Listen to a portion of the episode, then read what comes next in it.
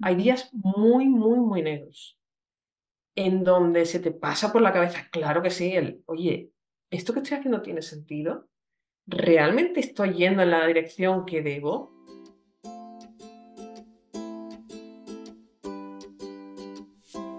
Hola, soy Laura Orzaiz y me encanta hablar de marketing, redes sociales, mindset y todo lo que hay detrás del fascinante mundo del emprendimiento.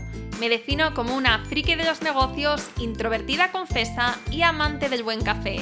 Después de cuatro años de altibajos materializando mis ideas, me decidí a crear Yo Emprendedora, un espacio de inspiración, formación y empoderamiento femenino para salir de nuestras cuevas, aprender de las mejores y hacer mucha piña entre nosotras. Piensa en este podcast como tu ratito semanal para desconectar del día a día y reconectar contigo, tu negocio y tu misión. Y si quieres más, entra en yoemprendedora.es. Ahí encontrarás toda la información para apuntarte al club online y los coffee que mando todos los viernes. Sube el volumen que empezamos. Pasar de tener una idea a un proyecto y de un proyecto a un negocio no es nada fácil. En mi caso me llevó años y varios fracasos por el camino. Pensaba que era porque las ideas no eran buenas, pero ahora entiendo que el problema no eran las ideas, sino la ejecución.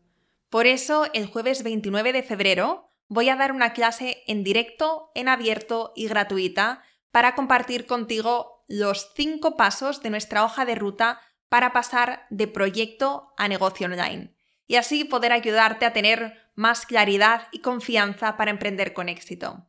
Para apuntarte simplemente entra en yoemprendedora.es barra ruta. Y aprovecho para contarte que esto lo tenemos el día 29 y la semana siguiente abrimos las puertas del club, que es nuestra comunidad privada donde cientos de emprendedoras conectan, hacen piña y crean negocios increíbles. Como solo abrimos unos pocos días cada año, si esto te interesa, te recomiendo que te lo apuntes en la agenda y si quieres también puedes entrar en la lista de espera del club en yoemprendedora.es barra club. Dicho esto, vamos con el episodio. Buenos días, Patricia. ¿Qué tal? Bienvenida al podcast. Buenos días, Laura. Muchísimas gracias a ti por invitarme y por la extraordinaria labor, de, visibilidad al emprendimiento que estáis haciendo para ayudar a toda la comunidad de emprendedoras a entender más cómo funciona este mundo, con sus luces y sus sombras. Gracias, gracias. Me decías antes que has escuchado, que has escuchado el podcast y que te hace mucha ilusión ahora también estar aquí para compartir tus experiencias y para ayudar a, otras mujeres que también pues estén pasando, hayan pasado o ¿no? Eh, o pasarán por, por algunos eh, momentos que tú vas a compartir, que al final es arrojar un poco de luz, como decías, y hacerte sentir menos sola en el camino. ¿no? Es aprender de las unas de las otras, que es el motivo por el que hacemos este podcast. Así que gracias por tu generosidad y por estar hoy aquí con nosotras. Gracias a ti, de verdad. Lo que puede ayudar y dar luz al emprendimiento femenino, siempre creo que es aportar un poquito y siempre con ello. Bueno, Patricia, pues ¿qué te parece si empezamos conociéndote mejor, entendiendo pues tu proyecto, qué es lo que haces? Entonces, si escuchas el podcast, sabrás que la primera pregunta es esa, un poco introductoria eh, de tu historia, de cómo has llegado hasta este punto. ¿Qué te parece si nos cuentas pues, qué hacías antes de emprender y qué es lo que te llevó a tomar esta decisión, este maravilloso camino? pues mira, yo estaba, yo estudié ingeniería informática y estaba estudiando para, hoy perdón, estaba ya trabajando después para el Ministerio de Defensa de Emiratos Árabes. Es decir, tenía un trabajo que la verdad estaba muy bien, muy bien reconocido, era muy interesante. Y de repente, allá en 2011, ojo, porque siempre que lo cuento tengo que hacer mucho énfasis en la fecha, en 2011, hace unos cuantos años ya, eh, estábamos viviendo en Londres y dijimos, oye, se nos queda la habitación vacía y, jolín, está la ciudad llena porque hay un evento qué pena que no podamos rentabilizarlo. De nuevo, 2011, ahora mismo todo el que me escuche está pensando en Airbnb y similares, pero en aquel momento no, estaba, no estaba esa opción. Por tanto, no había ninguna opción que te diera una mínima seguridad para hacer eso que yo veía que era un problema y que no tenía una solución. Si no la tenía para mí, tampoco la tendría para otras personas. Oye, ¿y si de esto empiezo a darle forma y porque si me pasa a mí, le pasa a otros. Y si les pasa a otros, es que aquí hay una oportunidad. vale, voy a hacer un poco de estudio de mercado, voy a entender si esto solo me pasa a mí, si, bueno, total, que, que empezamos así, empezamos tres amigos en un sofá de Londres em, y montamos alterkeys.com que se vendió posteriormente al grupo Roommate Hotel, al grupo hotelero, y era, pues en su momento, un Airbnb un, poquito más modesto, obviamente, eh, pero oye, que llegamos a ser líderes en Europa en su momento, ¿vale? Con lo cual, aquello que empezó como una idea, como una necesidad que me surgió a mí personalmente, eh, pues se terminó haciendo una realidad, trabajándolo muchísimo, desde luego por el camino, pero cuando empecé, siempre recordaré la primera casa que se dio de alta con nosotros o la primera reserva, decía, es que a esta persona no es que le vaya a cambiar su vida, pero he impactado en su vida y, no le conozco. Y no Entonces, el, el impacto que tiene eso en ti es que engancha, diría que engancha, ¿no? Y entonces quieres más y buscas más y, mejorar el producto y la experiencia. Eh, y es, es, que esa es la palabra, creo que engancha, ¿no? Eh, después, como te contaba, en 2015 fuimos adquiridos por el grupo hotelero Roommate y estuvimos definiendo y montando lo que es la línea complementaria al grupo hotelero con sus apartamentos, con BMate. Em, también una etapa súper eh, apasionante con Quique Sarasola de la, de la mano. Y mm, a los dos años, más o menos, vimos que había una nueva oportunidad de negocio que es, oye, las, esto, esto del alquiler vacacional, lógicamente ya 2016-17 está evolucionado, pero hay todavía mucha forma de, no hacerlo bien. Y nosotros, que ya casi que somos los más viejos del sector, eh, la verdad es que estando en el punto de vista de la plataforma, digamos, tenemos ya tanta información y tanto conocimiento de cómo funciona que podemos aportar muchísimo para que el sector funcione mejor, las cosas se hagan con una profesionalidad de otra forma. Y entonces eh, empezamos a trabajar la línea de gestión directamente de, apartamentos eh, turísticos. ¿vale? Ese fue nuestro siguiente paso. Después llegaron eh, la gestión del primer edificio, del primer hotel, etcétera, etcétera. Y ahora lo que tenemos, por supuesto, todo eso sigue manteniéndose. Y como ha ido evolucionando la línea natural, es que a día de hoy, em, en vez de crecer en nuevas ciudades, Alterhome lo que hace es que selecciona a local partners en ciudades nuevas para convertirnos en socios y así emprender de la mano. ¿Vale? Entonces, eh, bueno, nuestra, nuestro crecimiento va unido a nuevos emprendedores y nuevas emprendedoras, por cierto, eh, para ir eh, creciendo en, esas zonas adicionales. Bueno, bueno, qué interesante esto que has pasado así como eh, un vistazo rápido de tantos años, desde 2011 hasta ahora.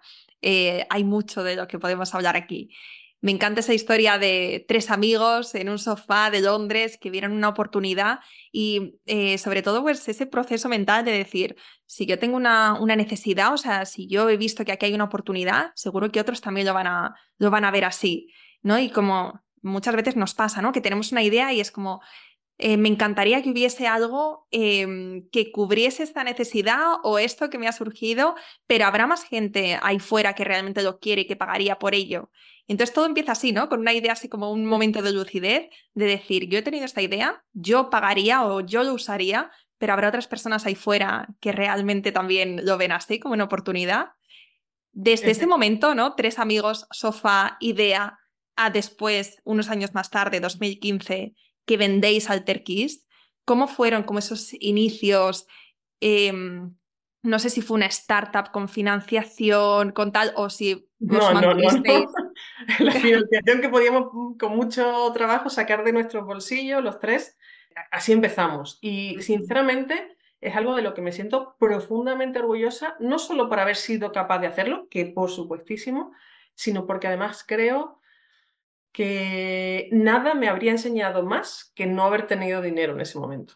Es decir, yo he emprendido con dinero y sin dinero. Y te puedo decir, sin ningún lugar a dudas, que sacas mucho más jugo de cada céntimo. Y no solo del dinero, porque es que, claro, no, no tienes, sino de ti misma, de tu cerebro, de tus ideas. Tienes que ser especialmente creativo. Tienes que darle 8.000 vueltas a ciertas cosas, pero es que en muchas ocasiones de ahí, de verdad, de ahí es de donde han salido las mejores ideas.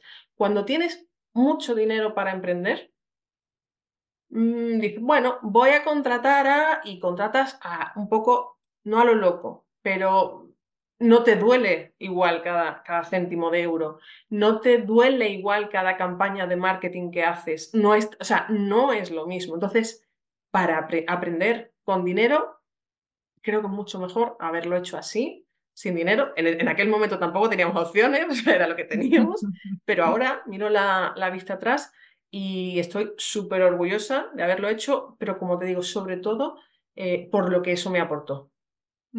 Sí, como que te hace más resolutivo, ¿no? Te hace como, em, en vez de derrochar el dinero, porque al final, pues bueno de las startups es que de repente tienes un cash de inyección, lo malo es que tienes una presión por cumplir unos objetivos y que luego ese dinero se va acabando y tú si no, pues, si no eres rentable y si no has llegado a unos objetivos no vas a tener otro cash de inyección. Em, pero te preguntaba porque, bueno, la línea de eh, crear algo más tecnológico, venderlo, eh, suele ir muy en línea, ¿no? También con, con el modelo startups. pero habéis creado como una startup, pero sin como todo ese rollo de financiación, sino que habéis sido tres amigos que os habéis, pues, eh, os habéis buscado, pues, la manera de hacer esta idea realidad y, oye, de una forma muy resolutiva. Entonces, ¿cómo fue? ¿Cómo fue? Me encantaría saber, como me encantaría volver a esos inicios y ver, pues eso, como del papel, de ese mapa seguro que os creasteis al principio, de esa idea inicial, pasasteis a crear un proyecto que os lo compró una, un, una, o sea, un, un, hotel, un complejo hotelero, eh, que, es, que es un exitazo. O sea, como primer proyecto, es que me parece eh, un logro, vamos, eh, alucinante. Sí, la verdad es que es algo que, como te digo, que, bueno, yo personalmente considero un, un logro, pero no solo por la parte que a lo mejor a la gente a, a, priori le llama más la atención, que es que te compre una cadena hotelera, que por supuestísimo, ¿eh? sino yo me llevo por todo lo que aprendí y todo lo que me aportó esa etapa. Que es verdad que al final, cuando las cosas te aportan, cuando tú eres capaz de aprender de lo que te va pasando, eres capaz de adaptarte y eres, pues esa es la conclusión, ¿no? Pues que tienes o una oferta o que tienes, bueno, que, que, van pasando cosas buenas. También por el camino te pasa de todo no tan bueno.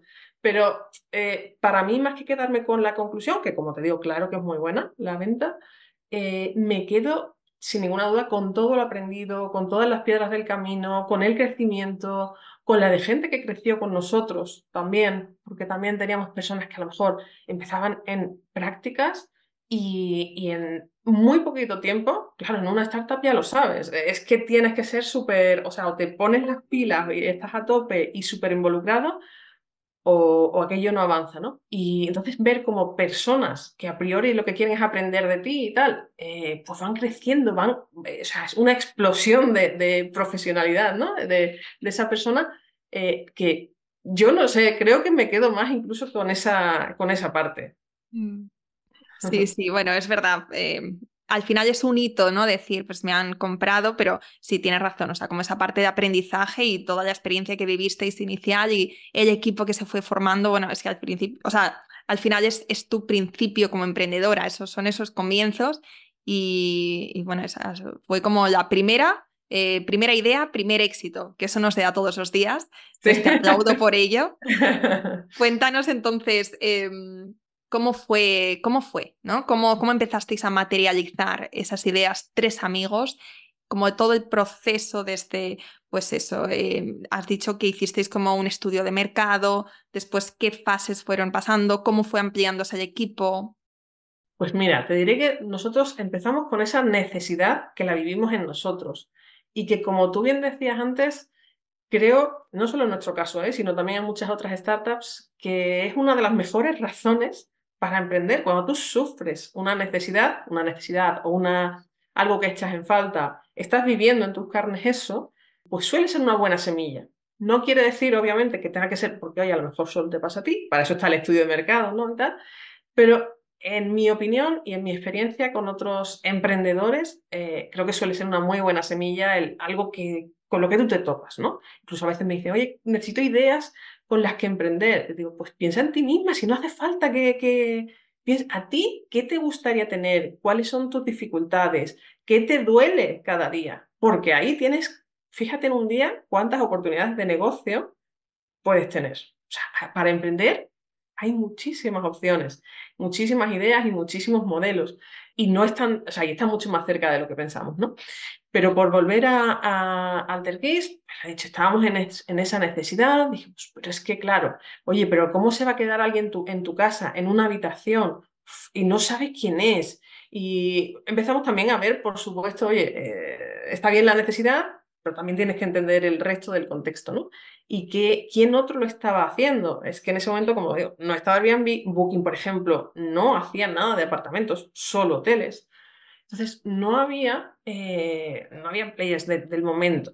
Hicimos mucho estudio, empezamos a, vamos a darle un poquito de forma, vamos a hacer, ¿cómo haríamos no sé qué? ¿Cómo haríamos el eh, venga, tenemos dos tipos de usuarios, los que son propietarios, los que son eh, huéspedes, cómo hacemos para que uno le sea útil a uno y también al otro, cómo hacemos, oye, pero ¿y si intentan ponerse de acuerdo entre ellos para sacar la reserva y dejarnos a nosotros aparte? Pues todas esas conversaciones que van surgiendo y que tienes que ir planteándote, eh, pues fueron muchos días o no, semanas de, de, de discusión en el, buen sentido de la palabra, de darle forma, de dibujar, de mucho escribir en las, en las paredes de, pizarra, nos, nos, vamos, nos hartamos de ello, de darle la vuelta para un lado, para otro, hasta que dijimos, oye, ¿sabes qué? Mm, esta es la oportunidad, somos, tenemos el momento ahora, estamos cada uno está trabajando por cuenta ajena, yo en, como te decía, en, en, el Ministerio de Defensa de Emiratos Árabes para un proyecto y ellos dos en banca de inversión. Y de momento seguíamos nuestros trabajos y no planteábamos dejarlo porque lógicamente era, una, era algo que, bueno, que era una idea de momento, ¿no? Entonces dijimos, oye, pues ¿sabes qué? Vamos a lanzarnos a, vamos a lanzarnos, no a, no a dejar nuestros trabajos, que eso lo hicimos pero más tarde, vamos a lanzarnos, vamos a darle un poquito de, vamos a darle un tiempo a esta idea, a esta semilla, y a ver qué recorrido tiene y qué, si todo esto que hemos estudiado hasta ahora tiene sentido y nos lleva a donde nosotros creemos que nos tiene que llevar. Así que es allá que nos pusimos a decir, oye, venga, ¿tú qué sabes hacer mejor? Pues yo sé de no sé qué, ¿tú qué sabes hacer mejor? Y un poco nos repartimos, ¿no? Eh, las, las labores, digamos. Yo como, como estudié ingeniería informática, pues me tocó, lógicamente, toda la parte de producto y tecnología. Y entonces, es que tengo la absoluta libertad de crear un producto de cero tecnológico que impacte en las personas. es que yo ya estaba, vamos, es que esto es súper chulo. Yo tenía mi trabajo y hacía pues mis cosas y me gustaba, pero al final, lógicamente, el valor que aportas en un sitio y en otro, pues no tiene nada que ver, ¿no? Con lo cual, pues eso era algo que, que, te tiraba mucho. Em, a, a, otro de los tres, que por cierto, he dicho tres amigos, en realidad uno de ellos es mi hermano, o sea, tres amigos, pero incluyo a mi hermano, eh, le encanta todo lo que es negocio, comercializar, etcétera. pues sus planes de negocio, sus de dónde vamos a cobrar eh, comisión, qué vamos a no sé qué. Pues eh, dimos forma cada uno a, primero, qué necesitábamos para el proyecto y después dónde cada uno de nosotros encajaba mejor y qué esperábamos de cada uno, cada cosa. Así que allí, allí que íbamos, es verdad que estábamos divididos, pero imagínate, tres personas pues casi, casi que eran siempre todos para todo, ¿no? Aunque cada uno tuviese su especialización. Pues arrancamos la, eh, la primera, bueno, hicimos el primer MVP, que ahora que lo veo me da, una vergüenza, pero bueno, oye, eh, como me dijo en, aquel momento, hace ya un inversor, me dijo, eh, y siempre me lo recordaré, si no te da vergüenza tu primer MVP, es que ha salido tarde. Y esto, ojo, me lo dijo eh, antes de que hubiese tantísimas herramientas como hay hoy, no code, que te permiten hacer MVPs mucho más rápidos y sinceramente más profesionales, más bonitos. Eh, hace, pues eso, hablamos de 2011, pues tenías que hacer pues una página más sencilla, más tal, pero tenías que hacer, ¿no? Para los que no lo sepan, MVP es eh, mínimo producto viable. Sí, perdón. Eso es. Es queremos salir al, al mercado lo antes posible, y aquí tengo dos opciones. O me gasto no sé cuántos mil euros en una plataforma o tiempo del equipo, lo que sea, en una plataforma que hace de todo, pero que a lo mejor no es justo lo que el mercado quiere, porque no lo has testeado con ellos, o hago una mínima versión viable, MVP, eh, que tenga lo justo, porque así pues eh, delimito más el coste y el tiempo, y pruebo con el mercado su reacción. Si esto es lo que les gusta, es lo que necesitan, etcétera, etcétera. Entonces, como te digo, es que el no tener dinero te ayuda a pues, ser más ingenioso. Ahora, el concepto de MVP yo creo que está un poco más extendido. En aquel momento, eh, no tanto como, como ahora. Eh, por eso digo que da, mucha vergüenza. pero, pero nos permitió el salir y el ver el interés que tenía el, bueno, la gente, ¿no?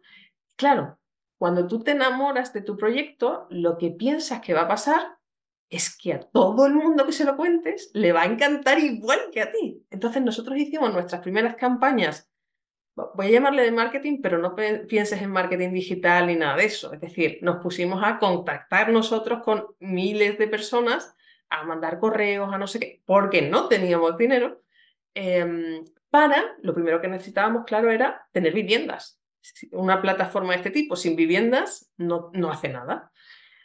Pues nos coordinamos todos eh, para esas primeras acciones y contactar y las juntamos eh, el primer día en, pues teníamos, no, no recuerdo ahora mismo, pero miles de contactos con los que contactar, valga la redundancia, por tanto, recuerdo perfectamente cada uno, pues lo, ya lo teníamos todo estructurado, todo preparado y ese día dimos el pistoletazo de salida y empezamos a mandar, a llamar a la calle con las camisetas, a hacer ruido, a, de todo. Total, que recuerdo que llegamos por la noche o sea, igual eran las 12 y decíamos, bueno, bueno, bueno, bueno, esto va a ser una, eh, una, explosión porque es que vamos a tener miles de usuarios que se van a conectar y que van a poner sus casas. ¿Y qué hacemos? Yo ya pensando, ¿qué hacemos si con tanto tráfico se me cae la web? ¿Qué hago si no es que...? Bueno, la realidad es que hubo cero.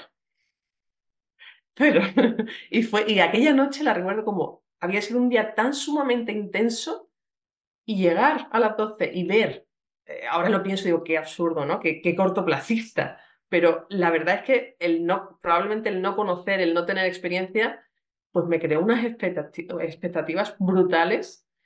Y, cuando vi que no había nada, dije, ostras, o sea, fue un, fue un mazazo y me fui a la cama. Eh, Pero recuerdo que a la mañana siguiente me desperté a las siete y media más o menos y había una casa. Bueno, esa casa te aseguro que todavía sé cuál es la foto, sé cómo son. Esa casa no la voy a olvidar nunca, porque fue como, ostras, mira, sí, ayer me pensé que era un, o sea, y esto, y esto es la montaña de rusa de emprender, ¿no? Hoy estoy arriba porque he pasado todo el día haciendo acciones, creo que todo el mundo eh, quiere trabajar conmigo, etcétera, etcétera. De repente veo que nadie, ¡bumba! Pues para abajo. Y, y, al rato, fíjate, o sea, es el tiempo de irte a dormir, ¿eh? En realidad. Eh, y al rato una persona, y ya es como, ah, pues ya está, una persona, ya es, ya me ha dado todo el chute que necesito para seguir tirando. Y, mm, ese tipo de, acciones, de pequeñas consecuciones, de pequeños hitos, eso, eso me enseñó a, por supuesto, a no dar por hecho que mi opinión era lo que, lo que tenía que pasar, porque no es así, eh, y después a celebrar mucho cada pequeño hito porque no somos conscientes de ello, nos parece que casi que cada día hacemos lo mismo de alguna forma o que estamos en, el mismo periodo, pero si después miras un poquito hacia atrás y no hace falta irte a 15 años, a lo mejor hace falta irte a tres meses o a un año, dependiendo de cada proyecto o en cada estatus, ¿no? Eh, ojo, dice, ostras, pues sí que he conseguido y no me he dado el crédito que he merecido y no lo he disfrutado por el camino porque he sido probablemente mi peor enemiga, la más dura conmigo misma. Entonces, eh, eso es algo que aprendí, que siempre comparto porque, porque me parece importante, porque, porque va a haber momentos difíciles y complicaciones por el camino y tal. Entonces hay que celebrar más todavía eh, los pequeños hitos, que se habla, yo creo que vamos, no sé si es definitivamente así el concepto, pero la soledad del emprendimiento, del emprendedor, eh, para mí es un concepto súper importante. Al final, aunque tengas equipo, por supuesto, no es lo mismo emprender que trabajar en una startup. no, y por supuesto que trabajar en una empresa grande, ¿no? No tiene nada que ver. Entonces, eh, esa soledad del emprendedor, que por supuesto se mitiga en parte cuando emprendes con otras personas, Em, también se mitiga cuando te reconoces tus logros, cuando te aplaudes tus, tus, lo que has hecho bien y cuando no te fustigas, sino que aprendes de las cosas que no te han salido tan bien. Con esto te lo resumo un poco. Sí, sí, bueno, me, me encanta todo lo que, lo que estás comentando, esto de la soledad del, emprendedor.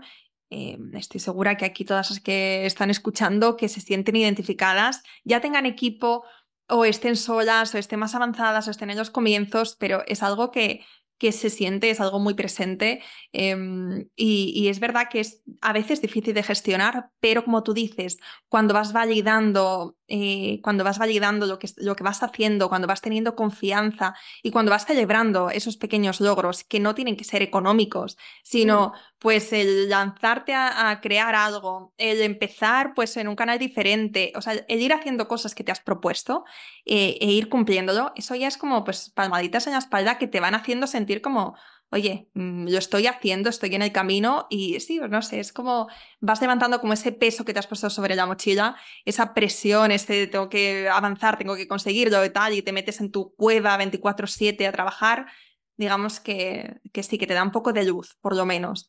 Pero sí, esa, la soledad del emprendedor es algo muy real y se, se, lleva mejor con equipo o se lleva mejor rodeado de otras personas también, otros emprendedores, porque al final pues es como que te sientes en casa, ¿no? Puedes hablar en el mismo idioma de otras personas o escuchando estos podcasts, ¿no? Escuchándote a ti, tu historia, tus experiencias ¿no? Una mujer que nos esté escuchando ahora y que diga, pues mira, es que Patricia me está contando algo que yo ahora mismo estoy viviendo y, me está dando esperanza. Eso también es eh, parte de, del camino de la soledad del emprendedor, de cómo vamos como, como saliendo un poco de eso, ¿no? Pero bueno, es... Y sin duda, iniciativas como la tuya, Laura, eh, son una ayuda mm, enorme justamente para combatir también eso, para que veamos que no estamos solas, que no somos las únicas a las que nos pasa esto, que no somos las únicas que nos destrozamos la piel, la cabeza y todo por sacar adelante el proyecto, que no somos las únicas que, oye, es que tú miras en redes sociales o en, o en Internet en general, tú yo me llevaría la impresión de que emprender es un mundo de rosas en donde trabajas dos horitas al día, además cada vez desde un destino más exótico y, por supuesto ni problemas ni nada y, además cobras muchísimo, o sea, o, generas muchísimo al final de mes, ¿no? Esa es un poco la sensación que parece que a veces se da de emprender y eso no hace más que frustrarnos más a los emprendedores que lógicamente no vivimos así, ni mucho menos, ¿no? Entonces, por eso te digo que em, comunidades como la tuya que apoyan, que dan visibilidad y que, que te hacen hacer, o sea, que te ponen en la bandeja, ¿no? Hacer piña con otras personas que pasan lo mismo, eh, o parecido al menos, eh, creo que son de una ayuda tremenda a la comunidad y de nuevo, me repito, pero enhorabuena, Laura. Gracias. Bueno, siguiendo contigo, con tu camino, estabas mencionando algo que también me ha hecho sentir muy, muy identificada y seguro que no soy la única, y es con esos inicios de el producto mínimo viable, cuando lanzas algo al mercado, cuando piensas que lo vas a petar el día uno y de repente te desinflas porque ves pues, que no ha entrado nadie o que ha entrado una persona, que no ha habido ventas. Yo también he estado ahí, mm, yo creo que todas estamos, porque eh, bueno, ese, e, ese, amor que tenemos por nuestras ideas y nuestros proyectos, pues eh, lleva un tiempo, ¿no? Como el proyectarlo y el, que también, el contagiar esa, esas emociones y que la, gente también se enamore de lo que estamos haciendo y confíe en nosotras. Lleva un tiempo, pero con esto te quería preguntar, cuando, cuando viste pues ese, ese primer día que no habíais tenido, que no habíais tenido pisos, que no habíais tenido tal, y te fuiste a la cama y te dio como todo el bajón, eh, ya sé que es como muy pronto y muy, o sea, como que habría sido una decisión, pero llegaste a pensar como que no era una buena idea o que el mercado iba a rechazar esa idea? ¿O te diste un poquito de, tiempo, de espacio de decir, mañana es otro día, mañana volvemos al ruedo y mañana tenemos otras oportunidades? La, verdad es que la primera, la primera cosa que se te pasa en la cabeza es, ostras, cuán equivocada estaba. Si es que yo pensaba vamos, que esto iba a ser el éxito de los éxitos. Es que a lo mejor yo sí, o sea, yo sí me planteé de, oye, a lo mejor estoy equivocada, pero de 0 a 100. Eh, se me pasó por la cabeza. No te lo negaré. Es verdad que los otros dos fundadores eh, lo tenían clarísimo, decían, bueno, no pasa nada, mañana más. Y oye, la verdad es que ahí pues me pude apoyar mucho en ellos y, ya te digo, pasado ese, esos segundos iniciales en donde tú misma dices, ostras, qué lejos he estado de, lo que yo pensaba, ¿no? ¿Realmente tiene sentido o realmente, bueno, dices, oye, y esto, y esto también es algo que, eh, llevo, que llevo hasta el día de hoy de, hay días muy negros. Y no hablo de ese, que al final era, bueno, una anécdota, ¿no? Pero hay días muy, muy, muy negros en donde se te pasa por la cabeza, claro que sí, el, oye, ¿esto que estoy haciendo tiene sentido? ¿Realmente estoy yendo en la dirección que debo? Es que, claro, con tantos problemas, ¿no sería a veces más fácil dejar esto e irme a trabajar por cuenta ajena? Que tengo ya todo seguro, que no me tengo que preocupar por pagar las nóminas, por la seguridad social, por Hacienda, por no sé qué, por no sé cuánto, y además de todo eso, por mi idea. Pues habrá quien, oye, habrá emprendedores de redes sociales que te digan, no, eso es todo idílico, como te decía antes, ¿no? Pues yo, no es mi caso. Yo personalmente sí que he pasado momentos muy puntuales, por suerte, pero momentos de decir, estoy yendo realmente, estoy haciendo lo que quiero, estoy, esto tiene sentido. Es verdad que sí que he tomado la decisión de en esos momentos no, no hacerme mucho caso, darme un tiempo eh, y decir, vale, sé que ahora mismo estoy teniendo un momento de dudas muy serias incluso, así que yo que me conozco, sé que este no es el momento de tomar decisiones. Voy a acostarme, voy a despejar la mente o voy a darme un paseo o me voy de fin de semana a, al campo, no sé. Lo que, lo que me ayuda a desconectar un poco eh, y entonces sí mm, pensarlo de forma un poco más fría. Y ahí, haciéndolo así, siempre al final te das cuenta de que ni es tan negro como lo viste en el, en el momento ese, e incluso cuando, cuanto más abres la mente, más puedes ver la salida, o incluso a veces pasa que se transforma en una oportunidad. Eso que has visto como, oh, oh Dios, se me cae el mundo, se me cae el negocio, se me cae tal, dices, ostras, pero espera, porque es que si esto lo hago así, si hago no sé qué, es que encima aprovecho y tengo algo diferencial que a lo mejor mi competencia no tiene. Ostras, pues me ha venido bien. Es decir, y te pongo un, ejemplo. Cuando estábamos eh, con el proyecto, con AlterKeys, de repente una de las zonas, ya estábamos más evolucionados, ya estábamos teniendo reservas, etcétera, etcétera. Una de las mejores zonas o la que mejor nos funcionaba, eh, bueno, eh, una no, la que mejor nos funcionaba con mucha diferencia era Barcelona. Y de repente, no recuerdo qué año sería, pues 2014, 2013, más o menos, no recuerdo exactamente. Pues la Generalitat sacó una normativa para que todas aquellas viviendas que no tuviesen eh, la licencia turística publicada en el anuncio se tenían que desactivar. Bueno, pues en nuestra plataforma lo que pasó es que ninguna vivienda tenía aquello publicado. Con lo cual, de un día para otro, tuvimos que deshabilitar todo el mercado, el único que práctica, o sea, que, funcionaba. Nosotros éramos pues eso, otro, otra, otro momento de decir, ostras, pues esto ha acabado con mi negocio, o sea, me ha matado. Estoy arrancando y me ha matado, porque ¿qué hago? O sea, esto es, esto es ley, esto no lo puedo interpretar o cambiar o, pivotarlo o todo, lo que quieras. Eh, pues ese fue otro momento de, decir, ostras, tiro, eh, ¿qué hago? ¿Tiro la toalla? Eh, fue un momento de decir, no, vamos a tirar la toalla, tampoco vamos a, vamos a, vamos a hacer lo que nos toca hacer, vamos a deshabilitar Barcelona y nos vamos a cerrar toda la tarde a pensar qué vamos a hacer, después de irnos a dar un paseo por el retiro.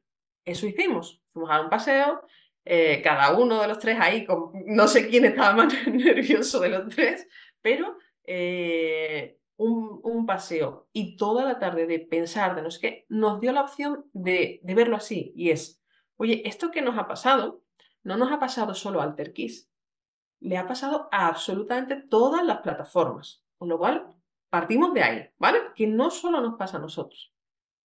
Oye, ¿y si aprovechamos, esto te lo resumo, claro, porque aquella tarde fue hiper intensa, ¿Y si aprovechamos esta situación que nos pasa, no solo a nosotros, sino a todo el sector, para darle un giro de tuerca y hacer que únicamente profesionales con su número de licencias, etcétera, etcétera, puedan anunciarse con nosotros y entonces vamos a un nicho que busca un, alojamiento eh, particular pero profesional? Pues fue un cambio radical que sinceramente fue lo que nos acercó más a la filosofía que, que Quique Sola y Roommate quería para su nueva línea de negocio.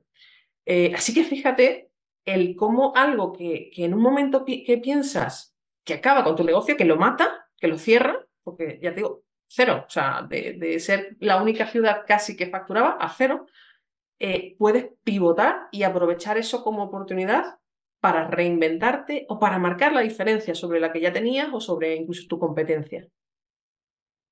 Bueno, esto eh, nos va a venir muy bien cuando tengamos esos momentos donde lo veamos todo muy negro, también ver que en, esos, bueno, pues en esos baches hay veces que si mm, salimos un poco y, nos despejamos y luego pues vemos las cosas intentando dejar un poco la emoción a un lado y viéndolo de forma objetiva, podemos buscar, o sea, podemos encontrar eh, nuevas oportunidades que luego a la larga, digamos, esto es lo mejor que me ha podido pasar. Este bache, este bloqueo, esta, este reto que he tenido ha sido una gran oportunidad para mi negocio. Entonces también tomártelo como desde esa perspectiva, ¿no? Como cuando tengas esos momentos difíciles, saber o confiar, confiar, claro, en que va a salir algo mejor de aquí. Y entonces se hace como más llevadero, ¿no? Más liviano y, no te pones esa presión eh, añadida de, bueno, a ver qué, hacemos. Eh, no tengo 24 horas para decidir el futuro de, mi negocio, esto se va a pique. Sino, bueno, pues a ver qué más hay, a ver qué sale de aquí. Sí. Compartirlo con personas del sector, con advisors, con otros emprendedores. A veces probablemente no tengan la solución, pero sí que han pasado por momentos similares y te pueden ayudar muchísimo a... Es que al final la solución, el truco, digamos, es ese. Tratar de alejarte del problema, enfriar tu mente y pensarlo, porque nadie como tú conoce tu negocio, pero es verdad que en ese momento con la mente caliente, hirviendo de lo que está pasando, no, no eres capaz de, verlo como podrías verlo de forma más fría, ¿no? Y eso es lo que necesitamos, enfriar mente y después revisar otra vez. Claro. Y me encantaría que hablásemos de formas de visibilidad para esos, eh, bueno, para esos comienzos eh, con un negocio donde al final, en vuestro caso, necesitáis, pues por un lado, alojamientos y por otro lado, clientes, ¿no? Tenéis como esa doble vertiente. Eh, y este es también uno de los mayores retos de, los emprendedores, ¿no? Creas un negocio, creas un producto, creas, pero después eh, pones mucho mimo y mucho cariño en crear eso, pero después si la gente no te conoce, si no sabe cómo llegar a tu página, si tú no sabes darlo a conocer, entonces eso mm, se va a quedar ahí. Entonces, en vuestro caso, ¿qué es como, digamos, esas mm, dos, tres claves que más os ayudaron para dar a conocer el negocio y para que la gente pues empezara a confiar, porque claro, en vuestro caso es una plataforma donde estás, la gente tiene que confiar que, es, algo pues... Em, ¿no? Pues que, que, no es un scam o que, que detrás hay personas reales y que, que vamos, que no vas a salir después en los periódicos como eh, la estafa del siglo tal. Bueno, cuéntanos cómo, cómo os disteis a conocer y cómo, eh, eh, cómo fuisteis construyendo esa confianza. Pues mira, te diré que al, final, al, principio, o sea, todo el mundo piensa en darse a conocer y yo creo que lo primero que nos viene a la mayoría a la cabeza es campañas de marketing online, etcétera, etcétera. Pero depende, perdón, me reitero, no tiene por qué ser el caso de todo el mundo, pero normalmente cuando empiezas, pues no tienes unos presupuestos para gastar en, en, ello. Con lo cual, nosotros, en nuestro caso, y como te digo, súper contenta de haber sido así, pues no teníamos ese, ese dinero, no podíamos dedicar esos recursos. Así que eh, lo hicimos todo con infinito ingenio y bootstrapping, que básicamente significa, oye, sin un duro en el bolsillo, pero con mucha imaginación, ¿no? Como te decía, pues nuestra primera campaña, ¿cómo la hicimos? Si me dices, oye, si tienes dinero, ¿cómo la haces? Pues con marketing digital o con una agencia que lo hace muy bien o con publicaciones de no sé qué Ya, pero eso tiene, tiene eh, necesitas, bueno, pues una cantidad de, de dinero. Cuando no lo tienes, tienes que ser más creativo. ¿Qué haces? Pues vas a, en vez de hacer, que es lo más cómodo, lógicamente, que la gente venga a ti, pues tienes que ir tú a la gente, porque cuando no tienes dinero, tienes que ir tú. Em, ¿Qué hicimos nosotros? Pues nosotros probamos muchas cosas. La verdad es que unas nos funcionaron mejor, otras peor, pero hacíamos de todo porque lo que fuese con dinero no lo podíamos hacer. Nos fuimos desde a la calle a hacer, hacer ruido en el sentido de darnos a conocer, todos con, con la camiseta y el nombre de Alter nos pusimos allí a hacer bueno, hacer eh, un poco el, tonto y hablar con todo el mundo, ya no sé qué. Intentamos, por supuesto, em, a ver si algún medio nos sacaba, etcétera, etcétera. Em, y em, además de eso, por supuesto, hicimos mucho de buscar a esos clientes físicamente, por supuesto, pero también online. Es decir, ¿dónde pueden estar mis potenciales clientes online? Pues allí tengo que ir yo y ahí tengo que eh, enseñarle que tengo un producto que le puede interesar. Eh, entonces, ¿dónde está, mi, ¿dónde está mi público objetivo? A lo mejor mi público objetivo está en, no sé, en páginas de, anuncios de páginas amarillas antiguas, no sé, o, o, está en LinkedIn, o está en, pues ahí es a donde tengo que ir a buscarles. Em, es verdad que, de nuevo, hablamos hace, hace unos cuantos años, a día de hoy, probablemente con las, con las leyes de protección de datos y tal, tengas que ser incluso más ingenioso, porque no puedes simplemente buscar a una persona a lo mejor y ofrecerle algo o molestarle, ¿no? Pero al final se trata de eso, de saber dónde está tu público objetivo y si no puedes hacer que él venga a ti, ve tú a él. Y ve con una propuesta que en donde ellos vean que no le estamos todos a, día de hoy cansados de que nos vendan, de que nos llamen para ofrecernos el cambio de línea telefónica o de no sé qué. Estamos, o sea, ante la posibilidad de que alguien nos venda algo, ya decimos que no, porque no queremos escuchar más, no queremos perder nuestro tiempo, etc. Por tanto, si tú te vas a poner en la piel de ese vendedor, o para darte a conocer, tienes que primero entender a la persona que vas a tener delante, o al, al tipo de persona, ¿no? Y ese tipo de persona, da igual casi que lo que vendas, primero va a estar cerrado que le vendas. Por tanto, tienes que pensar cómo vas a hacerlo para que eso que tú le vas a proponer, primero, sea bueno para esa persona, lógicamente, y lo vea como una aportación de valor y no una venta más. Em, y segundo, y no menos importante, te quiera eh, prestar su atención.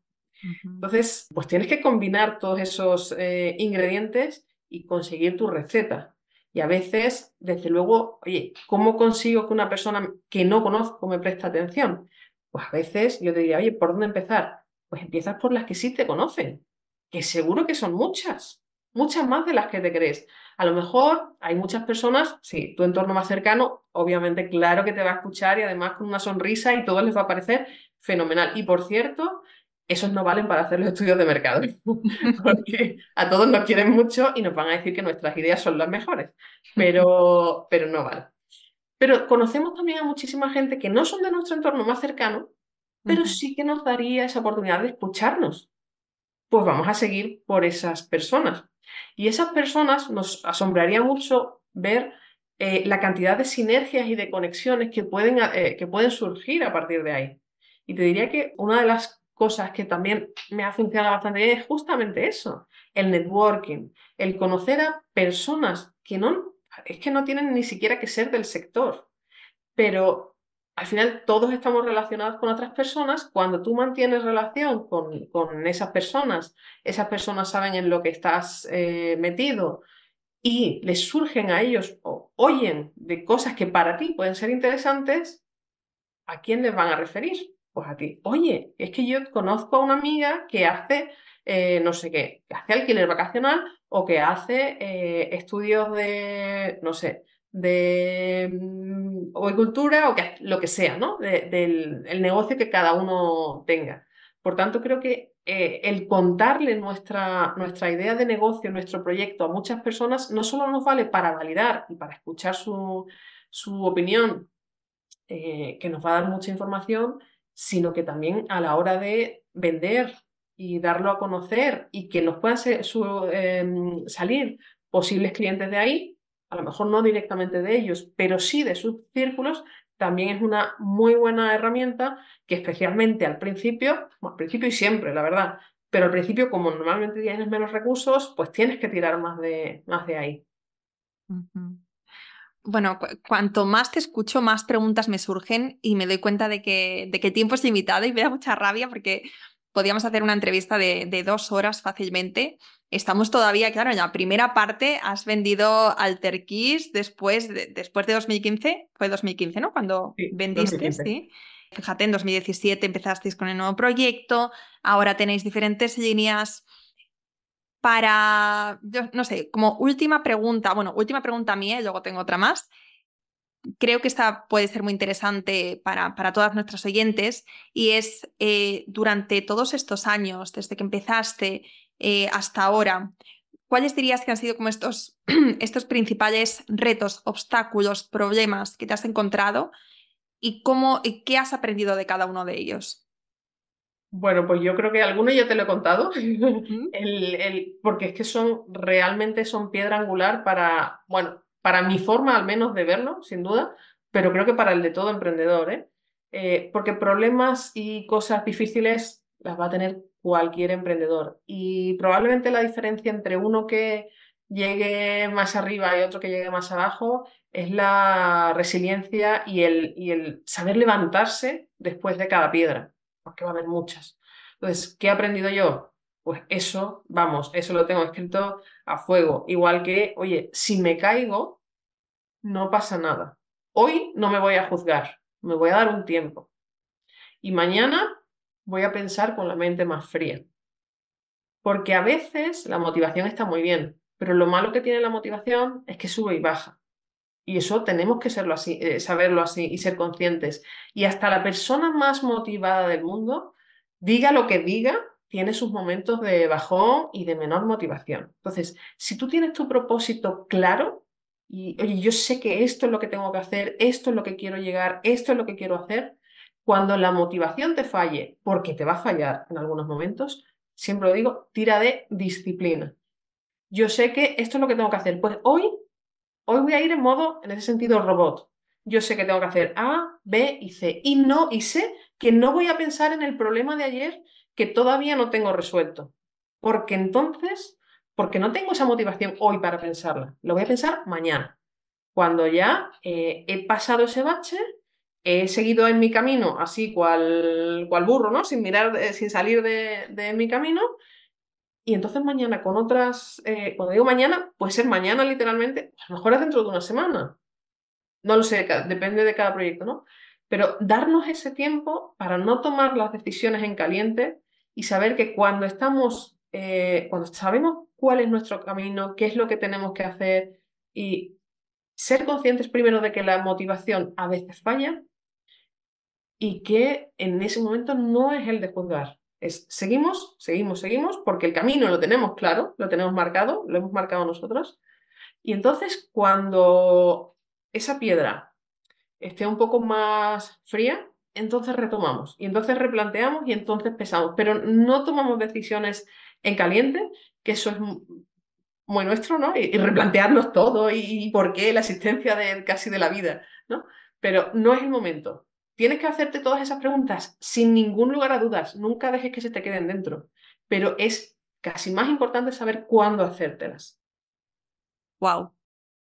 Y, y también me encanta que hayas dicho la disciplina cuando te falta la motivación, ¿no? Y, cuando vienen con esos momentos de donde te, replanteas todo, te lo cuestionas todo y no sabes muy bien por dónde tirar, si dejar el proyecto. Bueno, cuando tienes como estos momentos que los tenemos todas al principio, durante y después, o sea, es como parte del camino. No parar. Esto me ha encantado, porque muchas veces sentimos cuando, cuando tenemos esta presión o cuando tenemos, nos sentimos más bloqueadas, paramos, ¿no? O bajamos el ritmo, nos, nos desconectamos de nuestro negocio y eso lo que hace es que este sentimiento se haga más y más grande. En cambio, cuando tú, como tú dices, disciplina, cuando tú sigues a lo tuyo, cuando tú sigues, eh, pues cuando tú sigues avanzando en tu proyecto, cuando tú sigues con tus cosas, unos días más tarde, unas semanas, el tiempo que sea, em, vas a salir y vas a, pues ya poder encontrar esas respuestas, pero no vas a, eh, a empeorar la situación. ¿no? Que porque tú has seguido y porque has seguido viendo avances y porque has... Eso me parece súper importante. Es como quien va al gimnasio y va pues sin ganas y sin motivación, pero sabe que tiene un objetivo final que es pues estar en forma, sentirse mejor, tener más energía. Pues sí, en esos días donde eh, estás debatiendo contigo mismo si ir, si no, porque estás cansado, porque no te viene bien, si dejas de ir, después eh, se te va a hacer muchísimo más difícil, muchísimo más pesado retomar el ritmo. ¿no? Eso es. La cosa es, en ese, en ese ejemplo que tú pones, no todos los días en el gimnasio vas a ver resultados. Vas a salir de allí y dices, uh, hoy me siento, no sé, súper fuerte, he, cogido músculo o he hecho no sé qué, o me siento con una energía. Pues habrá veces que sí y veces que no. Y esas veces que no, no has fracasado en esa sesión. No has fracasado. En realidad estás un, un paso más cerca de la meta donde tú quieres llegar, pero no siempre se ve.